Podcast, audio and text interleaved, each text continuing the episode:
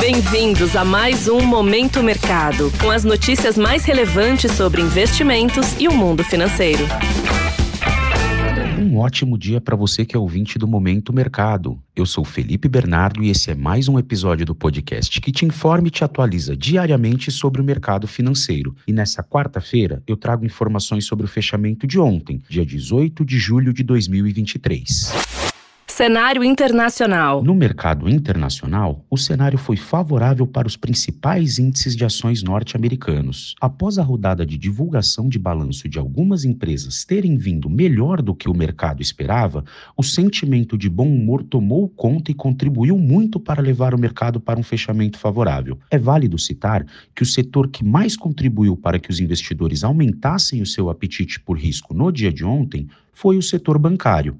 Outro fator que contribuiu ontem no mercado de renda variável americano foi o de tecnologia, com destaque para a Microsoft, que após firmar uma parceria com a Meta, isso, aquela mesmo do Facebook, para a criação de uma nova inteligência artificial, apresentou o melhor pregão dos últimos anos. Na renda fixa, os principais vencimentos de treasuries fecharam sem um direcionamento único, pressionados principalmente pela interpretação dos agentes de que o Fed poderá ser menos rígido nas próximas decisões por conta da preocupação com a desaceleração na economia. Já no câmbio, o índice DXY, que mede o dólar ante uma cesta de moedas fortes, fechou o dia com alta de 0,10%.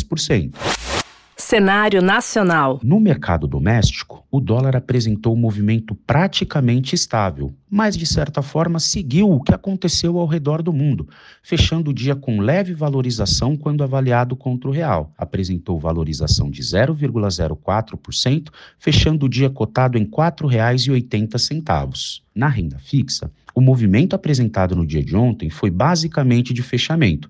E você, ouvinte do Momento Mercado, sabe que quando dizemos que a curva de juros apresentou fechamento, estamos dizendo que os rendimentos apresentados para esses vencimentos foram menores do que o dia anterior. Isso por conta da perspectiva de início de corte na taxa de juros, de olho nesse início de um ciclo de afrouxamento da política monetária. Na renda variável local, diante de um dia um pouco mais confortável com relação à divulgação de informações que pudessem formar preço no mercado, o investidor optou por ser um pouco mais cauteloso e colocar parte do lucro obtido, principalmente nos últimos meses, no bolso. O dia acabou não sendo tão favorável quanto apresentado no mercado internacional e o principal índice de ações brasileiro fechou o dia cotado pouco abaixo dos 118 mil pontos, com queda de 0,32%.